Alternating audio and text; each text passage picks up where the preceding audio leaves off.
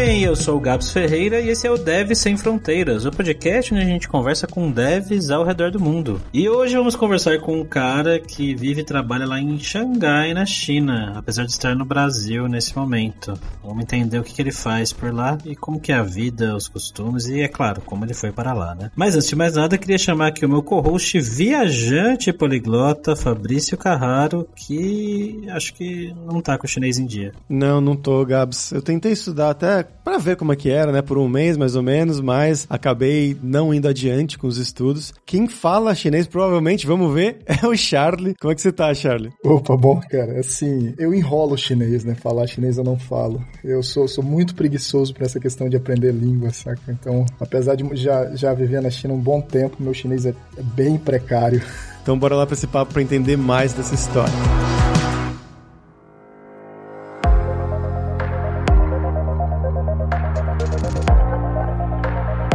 Então, Charlie, pra gente começar aqui o programa, eu quero que você se apresente um pouco, né? Fale pros nossos ouvintes de onde que você é do Brasil, o que que você estudou, o que que você trabalhou, né, no Brasil e como que você foi parar aí em Xangai, na China. Opa, beleza, galera. Então, primeiro eu queria agradecer, né, pelo convite de estar aqui. Pô, é bacana poder contribuir com o pessoal que, que queira dar uma saída, expandir as fronteiras. Sempre bom poder, poder contribuir um pouco. Então, eu sou originalmente de Brasília, no Brasil. Na verdade, eu não nasci em Brasília, mas meus pais mudaram para Brasília desde que quando eu era bem novo, então assim, eu sou praticamente assim, originalmente de Brasília, né? Com relação à formação, cara, eu comecei a estudar engenharia elétrica, comecei a estudar engenharia elétrica na UNB, só que eu não cheguei a concluir o curso de engenharia elétrica. Eu mudei para física, também na UNB, depois eu fiz pedagogia também na UNB, fiz engenharia elétrica na Federal da Paraíba, passei para elétrica também no Instituto Federal de Tecnologia de São Paulo. Então, assim, resumindo, nunca nunca terminei nada, né? Fiz alguns anos de várias coisas, mas no, no final das contas acabei nunca concluindo nada. Mas a minha formação, pré-formação, digamos assim, inicial é na área de exatas. Eu comecei a trabalhar no Brasil com desenvolvimento na universidade. Trabalhava com baixo nível, né? Trabalhava com desenvolvimento de drivers para hardware. Foi onde eu comecei a trabalhar com C, assembly, essas coisas. Profissionalmente, comecei a dar uma mudada de carreira na parte de desenvolvimento para a parte de banco quando eu comecei a trabalhar num projeto para os Correios há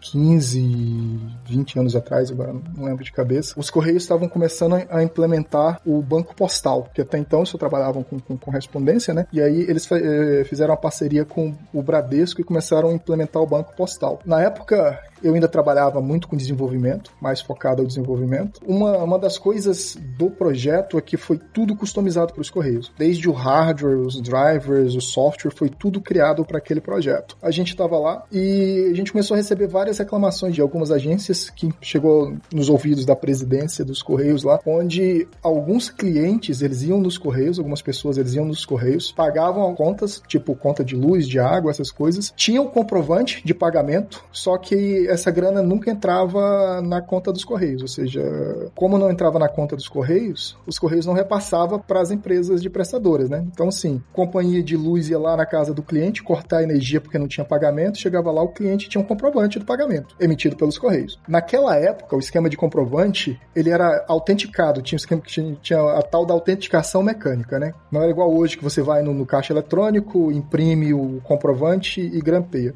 Naquela época não, você entregava pro cara lá pro, pro caixa, ele pegava o papel, colocava dentro da impressora, a impressora fazia aquela autenticação mecânica lá, e aquilo ali era o comprovante de pagamento. A gente teve que começar a investigar qual era o problema, né? Porque pô, o, o cliente não tinha como falsificar aquela autenticação, que tinha sido feito nos correios. Só que no sistema não tinha aquela entrada de pagamento. Aí a gente foi numa agência, cara, e a gente percebeu uma malandragem. O atendente, alguns atendentes, eles tinham descoberto que tinha um, um, um bug no driver da impressora. Então, como é que funcionava? Você ia lá, o cara fazia, dava entrada no sistema, fazia o pagamento, tudo normal. Na hora que ele ia confirmar a impressora, ela ia fazer essa autenticação, né? Você tinha que colocar o papel lá dentro da impressora para fazer a autenticação. A impressora imprimia a autenticação e aí, quando terminava a autenticação, a cabeça cabeça de impressão ia voltar para o lugar original. Enquanto a cabeça de impressão estava voltando, se o cara desligasse a impressora, o driver ia identificar que tinha acontecido um erro no hardware, um erro na impressora. E aí o driver mandava um sinal para o sistema dos correios indicando um erro e o sistema dava um rollback. Só que nesse momento a impressão já estava feita, o comprovante já tinha sido impresso. Então alguns atendentes eles estavam fazendo o quê? Eles estavam embolsando a grana. Eles pegavam isso aí, entregavam o comprovante para o cliente e embolsavam a grana, saca? Caramba, isso é Brasil 2.0, né?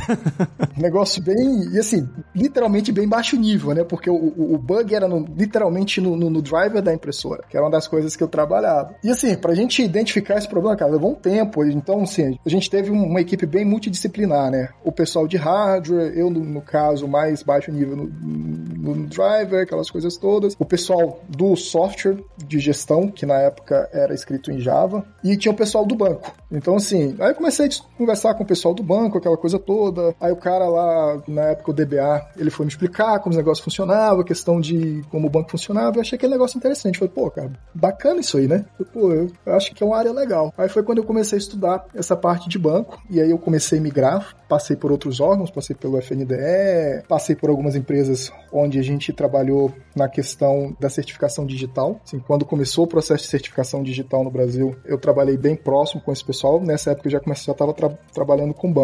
E aí eu comecei a trabalhar com bancos open source, né? Foi onde eu comecei a trabalhar com, com Postgres, que é o que eu trabalho hoje. Na época que eu comecei, cara, era bem complicado, porque assim, o Postgres estava começando a se tornar um produto de verdade. Então era, é, eu comecei com o Postgres 7.4, 7.3, alguma coisa parecida, mas eu, eu continuei, né? Comecei a estudar esse esquema de banco, principalmente questão de Postgres. E uma das coisas que eu também que eu sempre gostei foi, foi de performance. Sempre gostei de, estudar bastante eh, relacionado à performance, é o que dava para otimizar, a questão de algoritmos, paralelismo. Foi uma, uma, das, uma das áreas de estudo que eu sempre gostei. Durante esse processo, eu saí dos Correios, fui para o FNDE, fui para trabalhar com Java, porque como eu tinha envolvimento no, na parte de Java nos Correios, né, que, que era a linguagem que eles tinham utilizado para desenvolver desenvolvimento, também conhecimento em C. Fui para o FNDE trabalhar lá. Eles tinham uns projetos de, de gestão de, de, de recursos foi quando eu fui trabalhar com os caras. Essa empresa ela era em Brasília. Os caras receberam uma, uma proposta muito bacana de migrar o escritório de Brasília para João Pessoa. A gente acabou mudando para João Pessoa, foi bem bacana, cidade muito legal. Morei mais ou menos em João Pessoa por uns quatro anos, cinco anos. Aí chegou uma hora, um dia, cara, que eu, que eu tava cansado desse negócio de de trabalhar com TI, saca? Eu falei, bicho, não, eu preciso mudar de áreas, não, vou, sei lá, vender água de coco na praia, não sei. O irmão da minha esposa, na época que eu tava casado, ele e o meu ex-sogro, eles tinham mudado para uma cidadezinha do interior do Tocantins. E ele tava trabalhando num supermercado lá, um mercadinho, e falou, cara, o, o dono aqui tá querendo vender, você não tá afim de comprar, não? A gente toca junto aqui esse negócio. Ah, parecia legal, né? Tava cansado desse negócio de TI. Conversei com, com o dono da empresa que eu trabalhei, expliquei a situação para ele. Cara, beleza. A gente fez um acordo, eu peguei a grana e comprei o, o, o mercado lá numa cidade do interior do Tocantins. Lá vai nós. Virar agora empresário, né? Assim, eu trabalhei mais ou menos uns, uns seis meses tocando o negócio, tudo, o negócio estava indo. Aí chegou uma hora que, que eu percebi, cara, não é muito o meu negócio. Eu, Sim, não, não, esse negócio de supermercado é legal, aquela coisa toda, mas não, não, combinou muito, saca? Eu sei que, cara, não deu certo. A gente acabou quebrando. Literalmente quebrou o mercado. Depois de mais ou menos um ano, um ano e pouco, o, o negócio quebrou. Eu falei, é, é hora de voltar, né? A única coisa que eu sei fazer é trabalhar com computador, voltar. Eu voltei para Brasília, comecei a entrar em contato com um colega, outro, o pessoal falou, não, olha, a gente tá com um projeto aqui no Ministério de Ciência e Tecnologia. Os caras estavam implantando uma rede de comunicação entre as universidades, e tal, e eles estavam utilizando Postgres. Como eu já tinha trabalhado com Postgres por mais de cinco anos, cara, me convidaram para participar do projeto, né? Falei, pô, não, bacana. Aí comecei a trabalhar, tava trabalhando com eles lá. Cara, um belo dia eu recebo uma mensagem no LinkedIn, uma mensagem em inglês, o pessoal falando que tinha visto meu, meu currículo no LinkedIn, tinha gostado, aquela coisa toda, e tinha perguntado se eu não tava afim de, de entrar no processo seletivo. Eu falei, ah, bora, não custa nada, é de graça, beleza. Aí, pá, a gente entrou nesse processo seletivo, vieram várias perguntas, algumas entrevistas, eu respondi. Na época, meu inglês era bem sofrível, o negócio andou. E eles fizeram um teste onde eles mandaram. Eles tinham um banco deles lá que tava com um problema. Precisava dar, um, dar uma otimizada no banco, né? Dar uma remodelada e otimizar a consulta que eles tinham. Eles me mandaram, tinha três dias para resolver, mandar de volta. Tá, eles me mandaram no, no, no, final de semana. No dia que chegou, eu olhei, dei uma olhada, coisa que eu, que eu sempre gostei de fazer, né? Como eu falei, eu sempre gostei de trabalhar com performance, algoritmos de otimização, essas coisas. Era algo bem trivial. Eu peguei, levei mais ou menos ali um, uma meia hora, uma hora para entender o problema, mais uma hora para resolver, fiz alguns testes, escrevi, tá, mandei de volta, né? Mandei no mesmo, no mesmo dia de volta. Aí eu pensei que os caras iam me responder lá pra segunda, terça-feira, que eles me mandaram no final de semana. Aí o cara, no mesmo dia, respondeu perguntando se tá falando que, pô, tinha gostado daquela coisa toda e tal, e queria dar continuidade no processo, e marcou uma conversa para segunda-feira. Beleza, né? Foi, pô, os, os caras estão precisando mesmo, né, pra responder no final de semana. Aí, beleza. Aí, cara, o processo foi continuando. Esse processo todo levou mais de um mês, saca? Todo esse processo levou mais de um mês. Mais ou menos lá no, no meio pro fim do processo, eu me toquei que, que eu nunca tinha perguntado onde é que era a empresa. Eu tinha entrado no site dos caras e tinha visto que eles tinham escritório, um escritório na Bélgica e tinha mais três escritórios. E um deles era na China, né? Não sabia para onde que era o esquema. Eu peguei e mandei uma mensagem pro cara, falou, eu percebi agora que a gente tem conversado, já tem um mês mais ou menos de, de, de entrevista e processo, e ainda eu não sei para onde é que é a vaga. Aí ele pegou e respondeu para mim, né? Falou, não, essa vaga é para trabalhar com a gente aqui em Xangai. Só que quando ele me respondeu, a gente tava com um, um puta problema no sistema lá no, no, no, ministério. E assim, eu vi a resposta, aquela coisa toda, deixei para responder depois, né? Porque a gente tava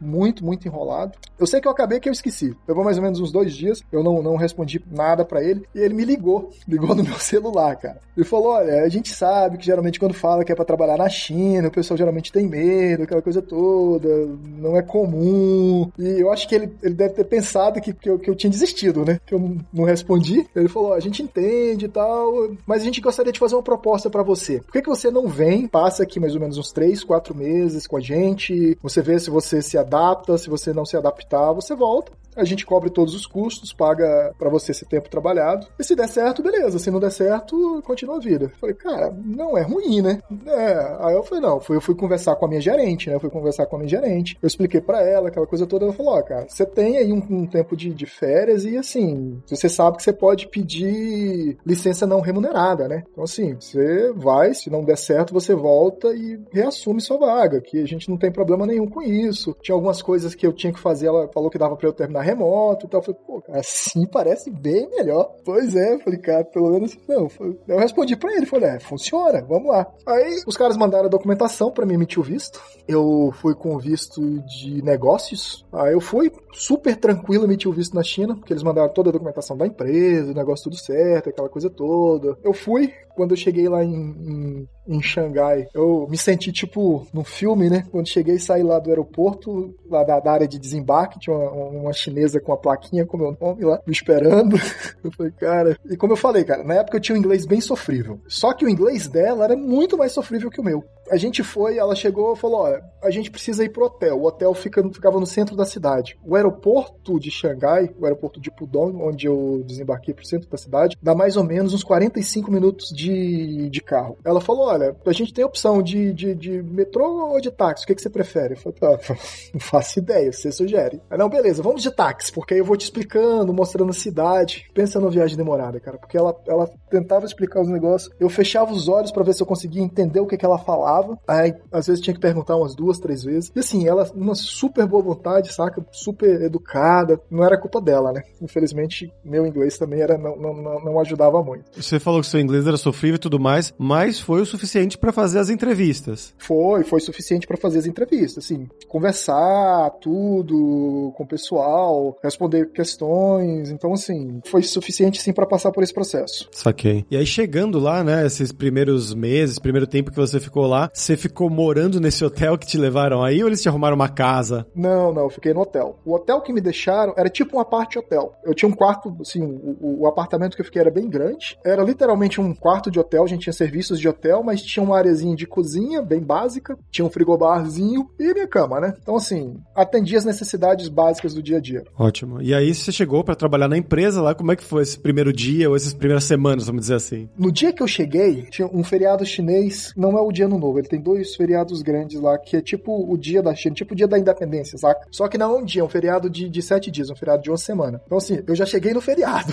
Ela comprou um chip de celular, já deixou meu celular funcionando, tudo, ela configurou tudo para mim no celular, aquela coisa toda. Então, assim, eu já tinha um, um, um, número, e aí ela adicionou na minha agenda tanto o telefone do meu CEO quanto do CTO da empresa. Eu já, já, assim, pô, já tô com moral, né? Nem comecei a trabalhar, já tenho o telefone do pessoal alta patente, né? Ela passou o meu número pro CTO, que era quem eu ia reportar, mais ou menos uma hora, duas horas, é porque eu já tinha me instalado lá no hotel, ele me ligou e falou: olha, cara, tá rolando aqui um, um festival e tem um, uma feira de cerveja. E a empresa, a nossa empresa que a gente tá patrocinando uma, uma barraca aqui, não tá afim de, de cair para cá, não, pra gente trocar uma ideia? Eu falei, ah, não custa nada, né? Novamente. É de graça? Vamos lá. Aí eu fui. Ele é canadense, o CTO é canadense, o CEO tava lá também, é belga. Então, assim, a gente começou, os caras explicaram um pouco da empresa, o que, que eles estavam fazendo. Enquanto isso, a gente foi bebendo cerveja. E à medida que bebia cerveja, meu inglês melhorava, né? Claro. Você ficava mais confiante, né? Então, assim, foi bacana. Aí, nos outros dias, ele passou lá para me apresentar a cidade, a gente conheceu, fomos nos restaurantes, aquela coisa toda. Então, assim, o, esses três, quatro dias que eu cheguei mais ou menos na metade do feriado, foi mais ou menos assim, essa.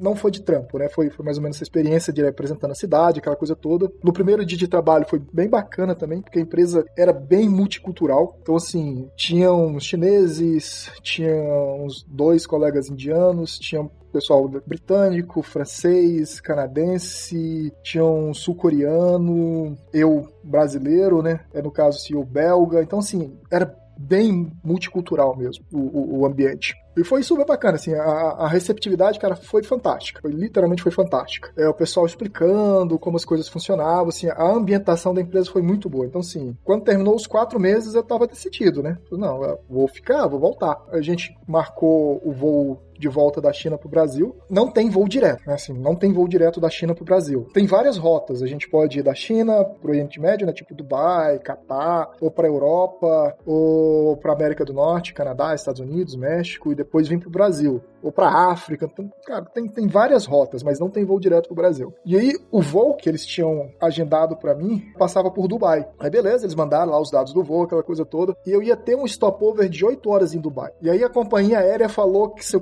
quisesse, eu, eu podia estender o stopover por 3 dias sem custo adicional. Eu falei, pô, fica bacana, né? Aí eu fui conversar com o pessoal lá, tal, expliquei aquela coisa toda. Eu falei, não, cara, já que você vai ficar por 8 horas, ah, não, beleza, não, estende lá por 3 dias. Eles pagaram hotel e alimentação em Dubai. Aí eu falei, pô, assim fica bom, né, cara? Os caras de fato querem me contratar, né? Mas aí, bom, eles se voltou pro Brasil afinal só para pegar as coisas, basicamente, e aí para voltar pra China e ficar em definitivo. Isso, e pegar as coisas e o processo de visto, né? Porque eu não tava com visto de trabalho, eu fui com, com visto de negócios. Então, assim, você não pode trabalhar legalmente na China com visto de negócios. Tanto que o período que eu fiquei lá, eles não me pagaram na China, eles me pagaram como se eu estivesse fazendo uma consultoria para eles e pagaram no Brasil. Porque legalmente você não pode trabalhar na, na China com visto de, de negócio. Aí eu voltei pro Brasil, apliquei para o visto de trabalho, aí já era o visto, literalmente o visto de trabalho. O processo foi super tranquilo também, porque eles deram todo o suporte, toda a documentação. Então, assim, levou mais ou menos um mês, um mês e pouco, o meu visto de trabalho já estava pronto para um, um, processo de visto de trabalho é bem rápido, foi bem rápido o, o, o, da China. Os caras, nisso os caras são muito eficientes, eu não posso reclamar não. A embaixada da China aqui é, é bem eficiente.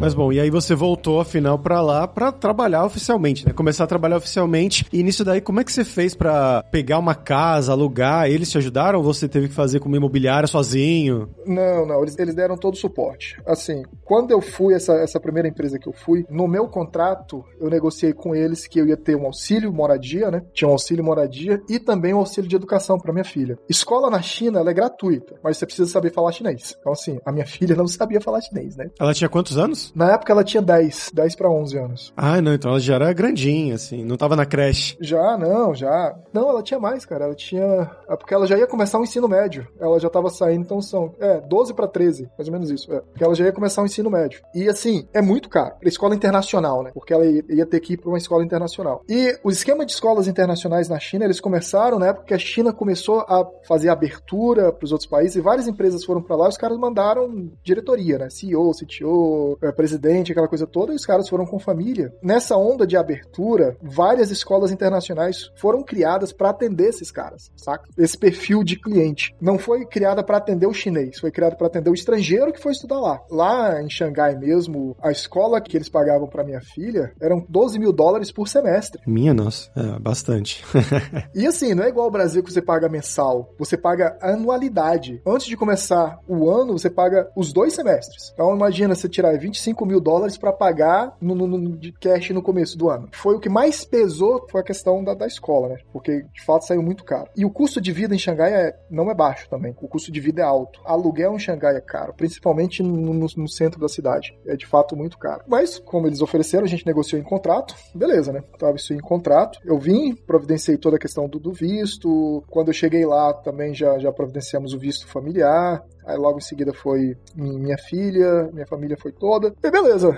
A gente trabalhou mais ou menos um ano e meio, trabalhei nessa empresa. Aí eles tiveram alguns problemas financeiros, de decisões gerenciais lá, aí que eles acabaram fechando a filial da China, né? Só que uma coisa bacana é que o CEO da empresa que eu trabalhava, ele conhecia um outro pessoal lá de uma empresa que trabalhava com suporte de software. E ele me recomendou pessoalmente pro CEO dessa outra empresa. Então, assim, antes dos caras fecharem aquela coisa toda, eu já estava empregado nessa outra empresa. Uma dificuldade foi essa questão da minha filha, da escola da minha filha. Eu não consegui negociar com eles lá a questão do pagamento. Então, sim, ela teve que voltar, ficar um tempo no Brasil. Aí eu fiquei um tempo lá. Durante esse tempo, eu recebi uma, um convite de entrevista. Eu tava mandando os currículos, né? Porque pô, tinha que resolver essa situação familiar, não dava para continuar. Apesar de estar tá, tá empregado, tinha que resolver essa questão familiar. Então, tava tentando encontrar uma, uma outra alternativa que desse para levar de volta a minha filha para morar comigo. Aí recebi um convite de uma entrevista, que era até um. O entrevistador, ele é até uruguaio. Aí, pô, fui conversar com o cara, acabou sendo um, tipo um bate-papo, igual a gente está tendo aqui. Foi mais um bate-papo do que entrevista. Aí ele chegou e falou: Olha, cara, teu currículo é bem bacana, a experiência que você tem é bem bacana na questão de banco de dados, só que a gente, a gente tá procurando um perfil um pouco diferente. Mas eu tenho uns colegas que eles trabalham nessa empresa chamada Percona, que eles trabalham só com banco de dados. Você se incomodaria se eu mandasse o seu currículo para esse meu colega? Ué. Aí foi quando ele mandou o meu currículo. Aí eu recebi alguns, logo, alguns dias depois eu recebi um, um e-mail desse pessoal, tava falando que tinha recebido meu currículo tal. Começou um processo de entrevista. Aí foi quando eu comecei a trabalhar na empresa que eu trabalho hoje, a Percona. Isso quanto tempo atrás? Ah, são uns cinco anos atrás. Tem, são cinco anos atrás. E assim, na Percona é tudo remoto, né? O que ajudou, porque aí eu pude sair de Xangai. Você queria sair de Xangai? Na verdade, eu precisava sair de Xangai por causa da escola da minha filha. Aí eu fui, olhei, eh, pesquisei cidades próximas, né, que, que tivessem escolas internacionais, porque eu não queria, a gente não queria sair da China, a gente queria continuar da China, mas tinha que encontrar um lugar onde eu pudesse pagar a escola, né? Aí a gente encontrou, encontrou uma cidade chamada Jiaxing, que fica próximo de Xangai, fica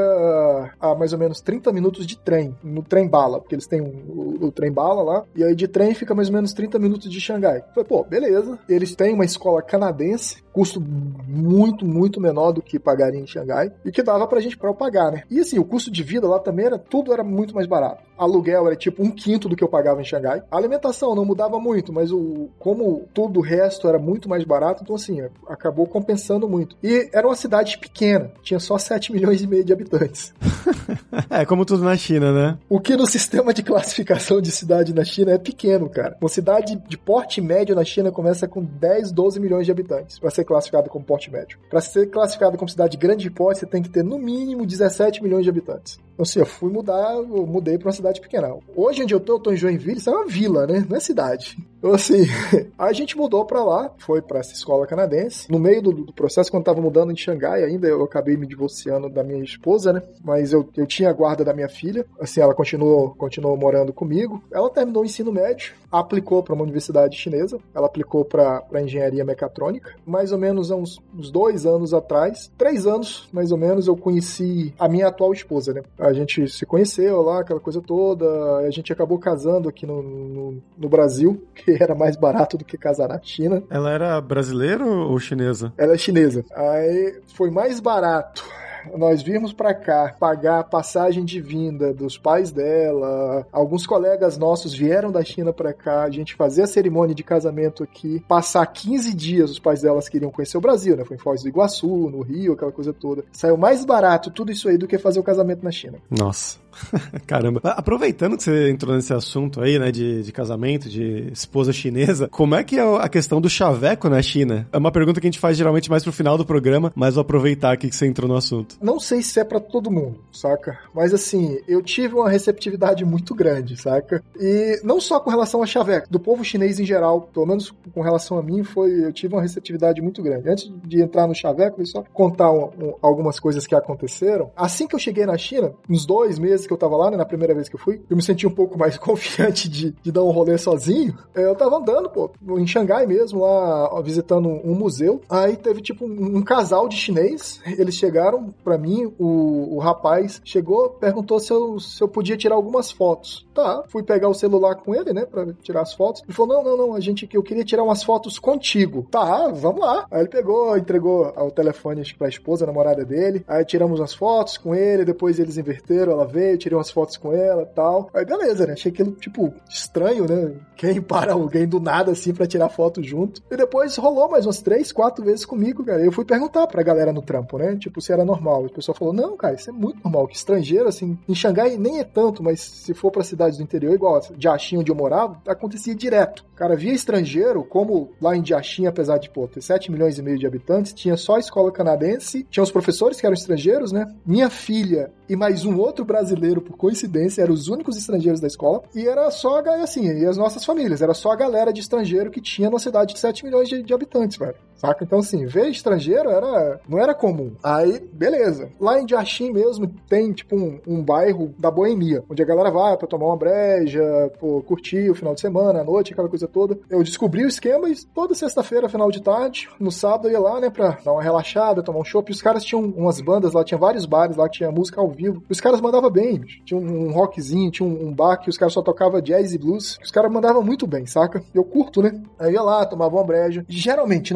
99% dos casos, o que que acontecia? Eu chegava lá, sentava, pegava uma cadeira, sentava lá no bar. Geralmente eu não sentava na mesa, eu sentava no bar mesmo. Pedia pro cara uma cerveja, começava a beber minha cerveja e tal, tava curtindo o sonzinho ao vivo. Daqui a pouco sentava um cara, às vezes com um inglesinho bem sofrido, do meu lado. Começava a conversar, perguntava de onde eu era, falava do Brasil. Os caras falavam, ah, Brasil, futebol, Neymar, Ronaldinho, pá, começava sobre futebol, aquela coisa toda. Dava uns cinco minutos ele falava, cara, eu tô com uns amigos ali sentados na mesa, você não quer sentar com a gente lá, não? Pô, massa. E assim, maior parte do chinês que eu aprendi foi nesses esquemas, saca? Número, nomes de rua, essas coisas eu aprendi nesses esquemas. Aí lá sentava com a galera e eles têm um jogo de dados que você pega três ou cinco dados, coloca tipo dentro de um copo, a galera que tá na mesa joga, coloca os dados e cada um tenta adivinhar quantos números deram, sabe? Tipo, quantos seis, quantos cinco, aquela coisa toda. Quem fica mais longe do número correto toma uma, uma dose, né? Uma dose de cerveja ou da bebida que o cara tá bebendo. Geralmente no final da noite a galera saía torta. Aí tá, aí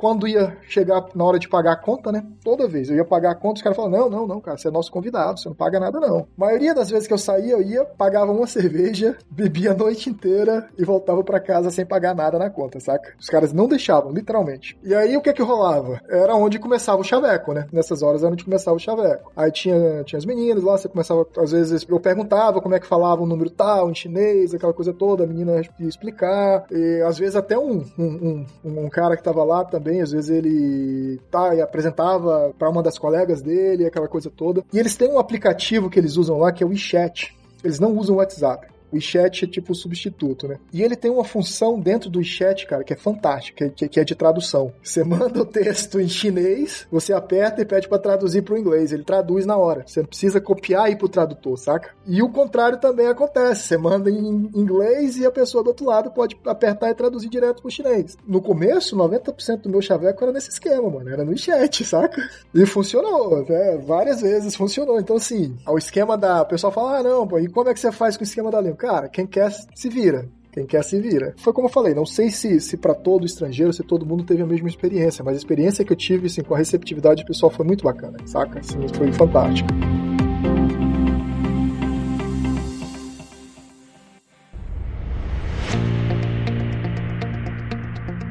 Charlie, a questão da comida na China, cara, você se adaptou bem? O que, que é o arroz e feijão da galera de Xangai aí? Cara, a culinária chinesa é bem diversificada, tipo o Brasil, saca? Tem lugares onde eles comem muito arroz, a base da alimentação é arroz. Outros lugares, a base da alimentação é macarrão, né, o noodles. E tem lugares onde eles comem muita carne, principalmente carne de porco, pato, assim, é muito diversificada a culinária chinesa. Em cidades grandes como Xangai, geralmente o pessoal não tem problema, você encontra de tudo. Ocidental, comida chinesa, comida oriental mesmo japonesa, tailandesa, então assim, é muito fácil de encontrar comida. Mas os caras comem muito, muitos vegetais, né, também é muito fácil. Uma coisa que eu gostei muito lá na China foi o esquema de cogumelos. Os caras têm muito tipo de cogumelo culinário. Tipo, mais para de 20, 30 diferentes tipos de cogumelo culinário. É, e é muito bom, sempre. Eu gostei muito, muito gostosa, saca? Os meus primeiros meses foi basicamente fast food, né? Porque eu não fazia ideia do, do, do, que pedir. Enquanto tava de segunda a sexta-feira no almoço era tranquilo, porque eu sempre saía com a galera do trampo, a gente ia pro restaurante, ele explicava o menu, tudinho, como é que funcionava. Alguns restaurantes tinham a tradução em inglês, é tipo as traduções em inglês que a gente encontra aqui no Brasil, né? Tinha umas coisas que não faziam o menor sentido. Então, assim, os caras explicavam o que, que o, o, qual que era o prato e beleza. Mas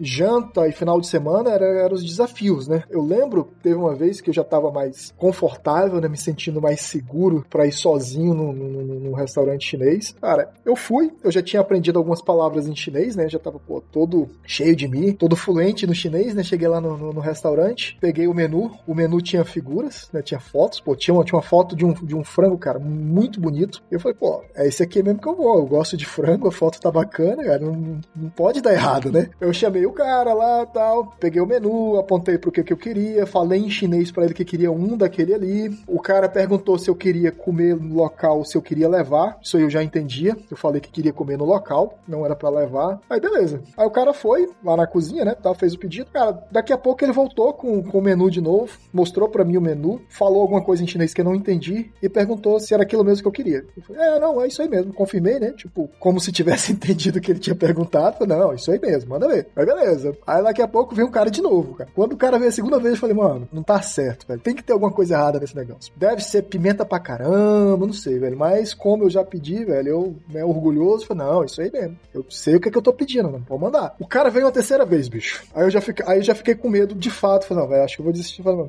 mano, na moral, sabe, não, vou, vou, pedir essa porra. Se não der, eu peço pro cara empacotar, porque é muito comum lá, né? Você pedir para depois para come um pouquinho e pede para empacotar. Isso é comumzaço. O chinês faz direto. Eles pedem, às vezes eles pedem comida pra caramba, cara. Come só um pouquinho e pede pra galera empacotar o resto. Então, beleza, isso é cultural. Então, beleza, mano. Pode mandar, velho. Eu sei o que eu tô pedindo. Pô, tá vendo aqui, velho? Meu chinês fluente, pô. Eu sei o que eu tô pedindo. Manda ver aí. Aí o cara mandou. Bicho, era um prato para quatro pessoas. E era isso que ele tava tentando confirmar comigo, saca? Se eu de fato queria tudo. Ele provavelmente devia estar tá perguntando se eu queria tudo ou se eu queria metade, se eu só queria. Só que eu não faço ideia o que ele perguntou. Mas veio um prato para quatro, mano. E, veio, e foi chegando comida, saca? Eram tipo dois frangos, arroz pra caramba, tinha salada, e foi chegando comida. Eu falei, eu falei ah, tá, agora entendi. Falei, é, menos pior, né? Porque podia ter sido pior. Como eu não podia ficar para baixo, eu peguei o telefone, né? Tipo, como se estivesse ligando pros meus colegas que eu tava esperando, eu não comecei a comer de imediato, né? Eu, eu tipo, fingi que estivesse ligando, falei pros caras, pô, mano, tô esperando aqui, vão vir ou não vem? Esperei ele uns cinco minutos, tipo, como se tivesse puto, pô, não veio ninguém, fui no banheiro, lavei as mãos, voltei, comi um pouco e pedi pro cara empacotar.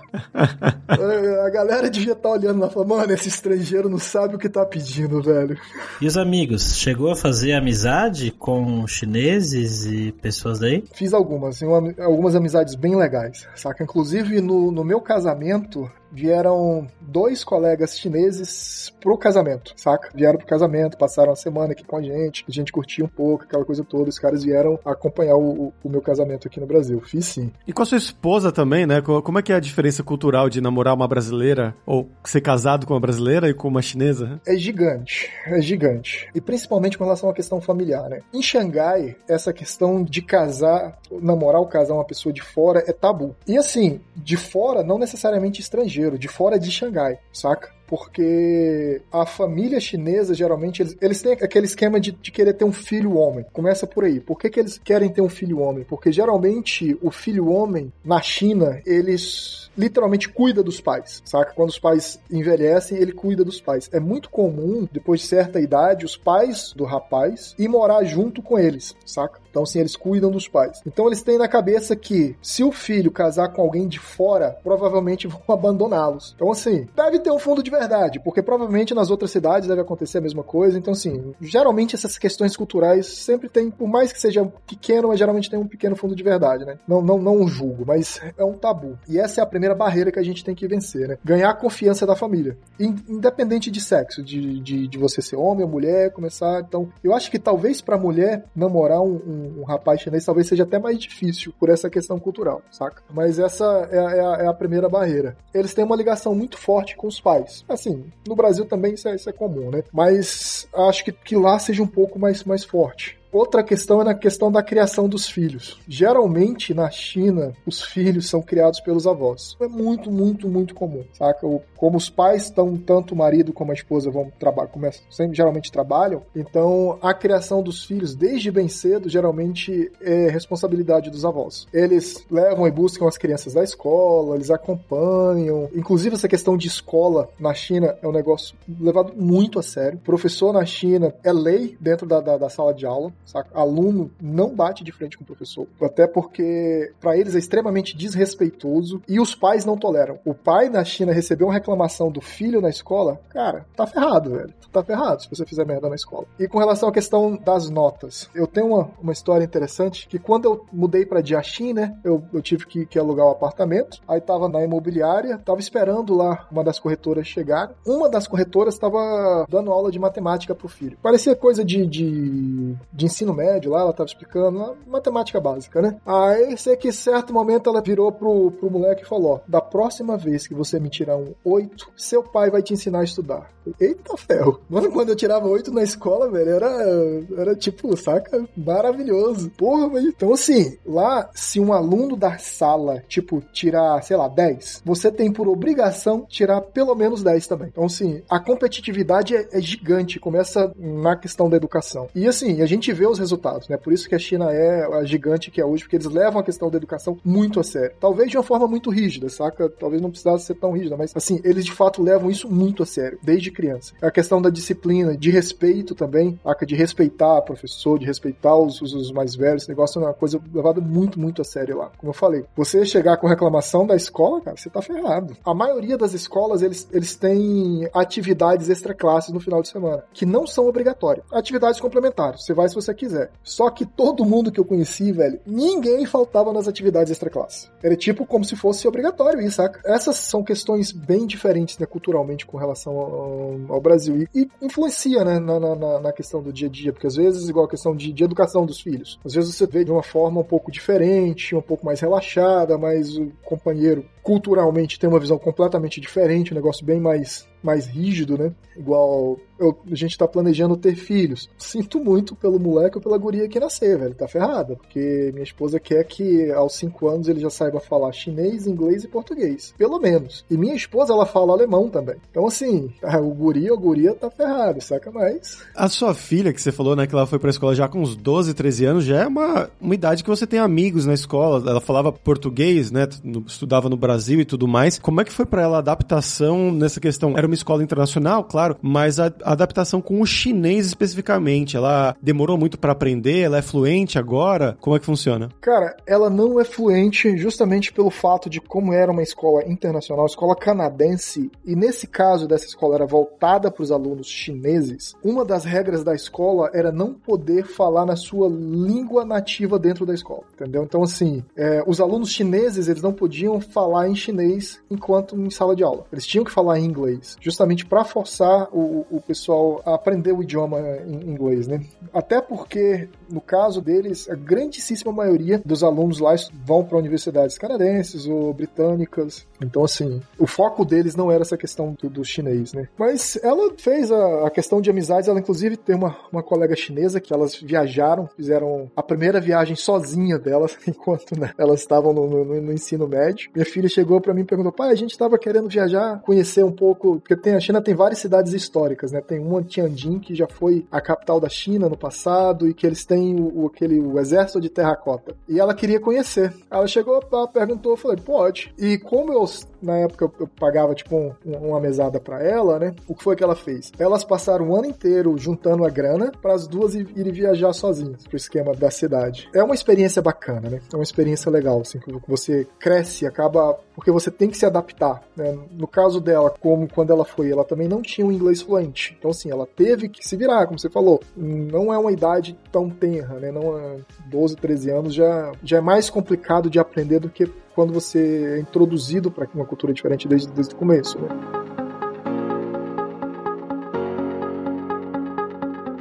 E agora vamos falar sobre dinheiro, Charlie. Eu queria que você contasse um pouco a questão do custo de vida, né? O que, é caro, o que é barato e a qualidade de vida em Xangai. Cara, então, o custo de vida em Xangai é bem caro, bem alto. Vamos comparar, por exemplo, com o custo de vida no Brasil, ele é bem elevado. É bem maior do que o custo de vida em qualquer cidade brasileira. Em contrapartida, os salários também são bem mais altos, né? Até porque o pessoal tem que viver, né? Tem que pagar as contas. Então, assim, a China não tem o que a gente chama de salário mínimo. Como a maior parte do mundo mundo não existe essa, essa noção de salário mínimo formal. Existe um salário mínimo informal, que é mais ou menos o, o que o mercado admite, que o funcionário admite como o valor mínimo que ele vai receber, né? Então, assim, em Xangai, por exemplo, a mão de obra não qualificada, que seria a base salarial, né, gira em torno aí de uns 3.500 reais, mais ou menos, que seria o mínimo, por exemplo, que alguém aceitaria para trabalhar no McDonald's. E geralmente, quando o salário é, é baixo, vem acompanhado acompanhado de alguns benefícios, que não são por lei. Por exemplo, geralmente esse pessoal tem alimentação inclusa, tem moradia inclusa, são estudantes que estão começando, ou então às vezes algum pessoal mais idoso que quer voltar para o mercado de trabalho para complementar a renda ou para fazer alguma coisa, né? Então geralmente o foco são essas pessoas, que geralmente estão bem de fato na base da cadeia de trabalho. Com relação ao mercado de trabalho especializado, esse costuma pagar bem. Profissional aí de começo de carreira na área de desenvolvimento, desenvolvimento web, essas coisas, geralmente gira em torno aí de uns 15, 16 mil. E isso é mais ou menos é em dólares daí daria mais ou menos uns, não sei, uns, uns, uns 3.500 dólares, saca? Seria mais ou menos um profissional de começo de carreira na área de desenvolvimento. Com relação a, a, a teto, não existe. Então, assim, você é, é comum você, você encontrar aí empresas oferecendo 100, 150, 200 mil por ano, dólares, para profissionais qualificados. Então, aí vai depender muito da qualificação que você tem, da experiência que você tem. É, empresas maiores tipo Baidu, Tencent, o Alibaba, é, é comum você ver assim, os caras oferecendo 200, 250 mil dólares anuais. Só que tem um, um, um outro porém dessas outras empresas que eles, eles exigem muito. Eles pagam muito bem. Eu conheço várias pessoas que, que eles fizeram. Eles sacrificaram um pouco da alguns anos de vida deles, onde os caras, em 4, 5 anos, levantaram uma bela grana, onde os caras compraram apartamento, casa, deram estabilizada na empresa, tipo, trabalhando de 9 às 9 de segunda a sábado. Algumas empresas é comum, os caras deixam você fazer, dependendo do contrato que você faz, você, você recebe as horas extras. Então, assim, lá é tudo regido por contrato, né? Então, os caras às vezes dão essa sacrificada aí por uns quatro anos, dão uma, uma estabilizada e depois vão porque eles chamam que são empresas de aposentadoria, tipo Microsoft, o Google da vida, são as empresas onde tipo, você não ganha tanto, mas você tem um ritmo de trabalho bem mais suave. E para você ter uma ideia, um apartamento em, em, em, Xangai, fora do centro, hoje um apartamento de três quartos em Xangai, está em torno aí de uns 5, 7 milhões de reais. Apartamento afastado. Isso, um apartamento no centro de Xangai chega fácil aí de uns, uns 20, 30 milhões, que não seja numa área nobre, porque à medida que for na área nobre, mesmo no centro, isso aí vai subir. Então, sim, um apartamento afastado do centro, tipo lá perto do aeroporto onde eu falei, que lá pro centro dá mais ou menos uns 45 minutos dirigindo, é isso aí, cara. É uns 5, 7 milhões. Então, daí você tira o, o custo de vida, que é bem elevado. Sim, sim, não, parece bem alto mesmo. E você falou desse negócio da questão de que trabalha muito, né? Mesmo nessas empresas como o Tencent, o Baidu, que são enormes, né? São gigantes, Alibaba. Isso é aquela questão que falava-se antes, né? Que na China e no Japão, o pessoal trabalha 12, 14 horas por dia, dorme no, numa cápsula e volta para trabalhar com a mesma roupa do corpo no dia seguinte. Mesmo nessas empresas, é isso que você tá falando ou não é bem assim? Culturalmente, a China é bem diferente do Japão, saca?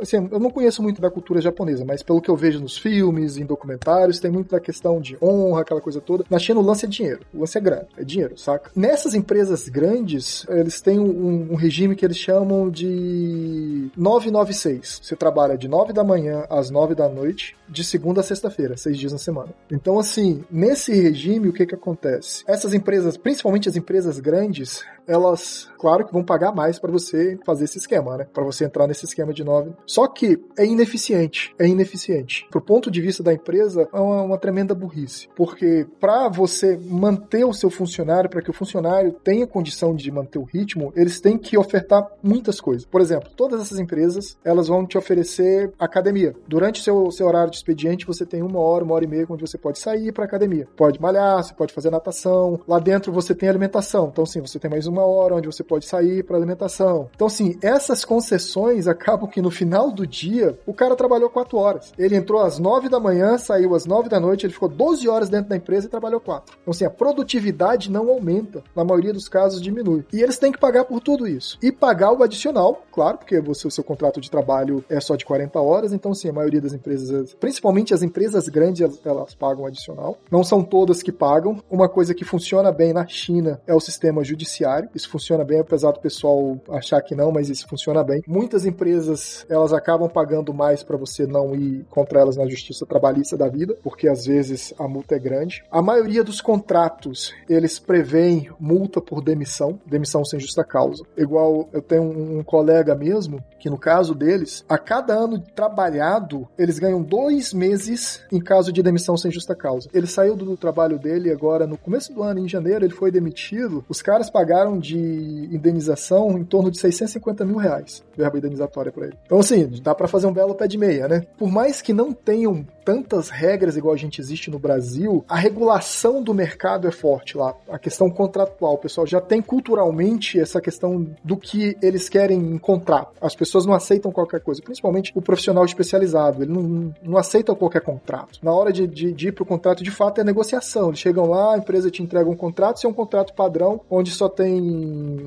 tudo voltado para a empresa, o cara não vai contratar, o cara não vai aceitar. Porque, querendo ou não, por mais que a China tenha 1,4 bilhão de pessoas, mão de obra especializada é um recurso escasso e é caro. Isso em qualquer lugar do mundo. Em qualquer lugar do mundo. Igual a empresa que eu trabalho hoje, nós já tem mais ou menos. O ano passado, nós liberamos sete vagas para DBA. Nesse ano nós temos 12, porque das sete a gente conseguiu encaixar três pessoas. E assim, é remoto, a gente não interessa onde você mora. Você pode morar na China ou pode morar no Alasca. Então, assim, não é fácil encontrar mão de obra especializada. E mão de obra especializada é uma mão de obra cara. Então, assim, isso acaba ajudando. E, e, lá o pessoal tem isso culturalmente, a questão de negociar o contrato. Eles não aceitam qualquer coisa. Não é igual ao Brasil, e aqui a maioria das empresas, beleza, vou contratar, eu sei que o pessoal tá todo mundo desesperado tal. Isso aqui é o que eu ofereço. Ah, pô, mas tá ruim. Não. Se você não quiser, tem outra pessoa na frente. Eles tentam fazer, claro, claro que vocês vão tentar, né? Se colar, colou. Mas o que acontece é que na maioria dos casos não cola, sabe?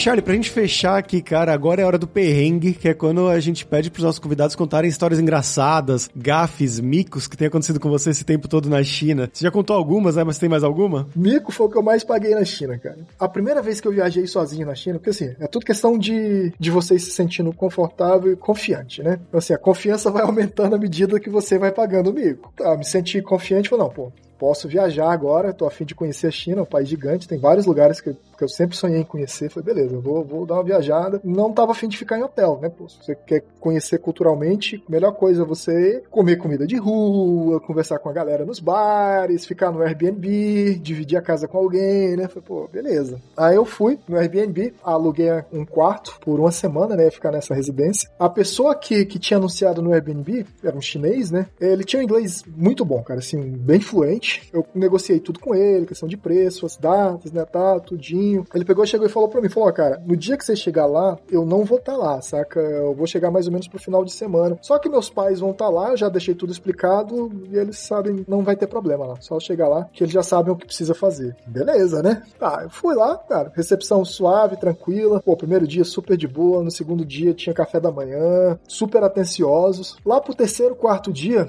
eu já precisava lavar umas roupas, né? Porque, pô, tava mochilando Eu já tinha explicado para ele, ele também já tinha falado que tinha máquina de lavar, que podia usar, não tinha problema nenhum. Aí beleza, aí eu fui pra máquina de lavar, não tem mistério, né? Tinha um botão grande vermelho, um botão grande verde. Pô, apesar de estar tá tudo em chinês, eu acredito que o vermelho é desligar e o verde ligar, né? Não tem muito o que fazer. Aí beleza, peguei, pá, coloquei as roupas lá, coloquei o sabão, apertei o botão verde, começou a piscar lá pra, tipo, eu escolher a programação, né? Falei, velho, aí deu ruim. Aí tá, eu fui tentando, apertava um botão, não funcionava, apertava o vermelho, o verde, apertava outro, tava dando meus pulos, né, pra ver o que que achava a programação. Aí, nisso, a senhorinha, mãe do rapaz, me viu brigando com a máquina, né? Aí, beleza, ela veio, explicou pra mim como é que a máquina funcionava, tudo beleza, só que ela explicou em chinês. Eu não sabia falar chinês, pelo menos não no nível de entender explicação básica. Hoje eu já consigo, né, entender essas explicações básicas, mas na época, nada. Mas eu já sabia algumas palavras, por exemplo, falar desculpe, eu não entendi, eu já sabia falar. Aí eu falei pra ela, desculpe, eu não entendi, obrigado. Aí tá, ela olhou assim pra mim, tipo, é estúpido, velho, é fácil. Aí foi, explicou de novo, só que pausadamente, bem devagar, como é que o negócio funcionava. Mas, cara, ainda era em chinês, né, irmão? Aí eu falei pra ela, de novo, ó, desculpa, eu não entendi, obrigado. Aí ela viu que não ia adiantar, velho. Aí ela foi pro quarto dela, pegou papel e caneta, voltou e escreveu para mim as instruções de como usar a máquina em chinês.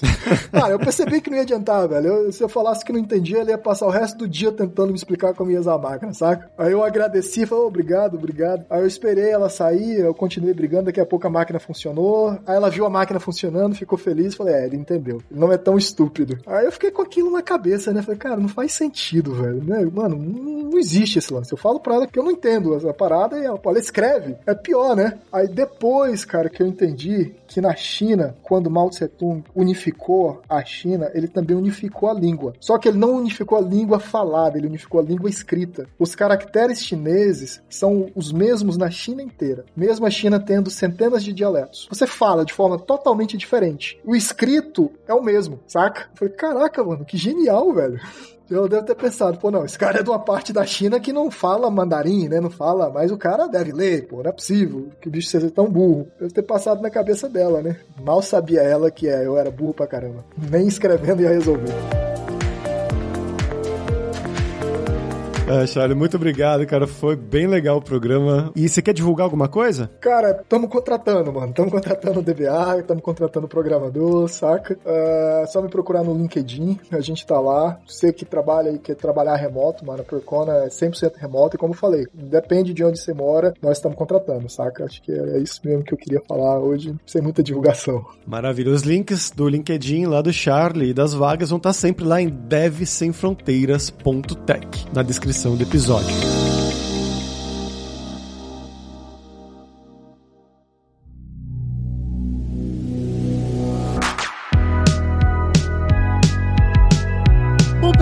Por hoje é isso. Xexê, que é obrigado em chinês pela sua audiência. E se você gosta do Deve Sem Fronteiras, recomende para cinco amigos, dá cinco estrelas pra gente na Apple, segue a gente no Spotify pra nossa comunidade crescer sempre cada vez mais. E não deixe de conhecer a Lura Língua para você reforçar o seu inglês e seu espanhol e dar aquela força, tanto no seu currículo quanto na sua vida profissional, bem como o Charles destacou muito bem, né, que ele não fala chinês ainda, mas morou lá muitos anos e ainda trabalha agora remoto para essa empresa da China que tá contratando. E lembra disso, né, do nosso curso inglês para devs, que é focado nesse vocabulário mais técnico para você trabalhar para fora, fazer entrevista, fazer uma reunião de trabalho. Então, acho que vai ajudar muito. E só lembrando que o 20 do Devs Sem Fronteiras tem 10% de desconto em todos os planos. Então, vai lá em aluralingua.com.br barra promoção, barra Devs Sem Fronteiras e começa a estudar com a gente hoje mesmo. Além também, é claro, da alura.com.br que tem mais de 1.400 cursos de tecnologia, principalmente na área de programação, inclusive da área de banco de dados, aí de PostgreSQL e tudo mais mais, que é a área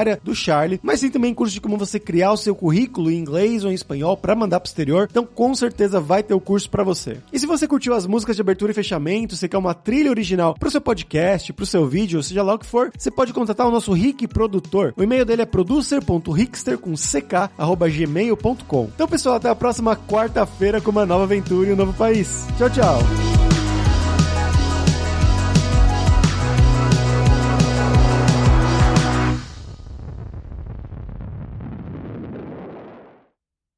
Este podcast foi editado por Radiofobia, podcast e multimídia.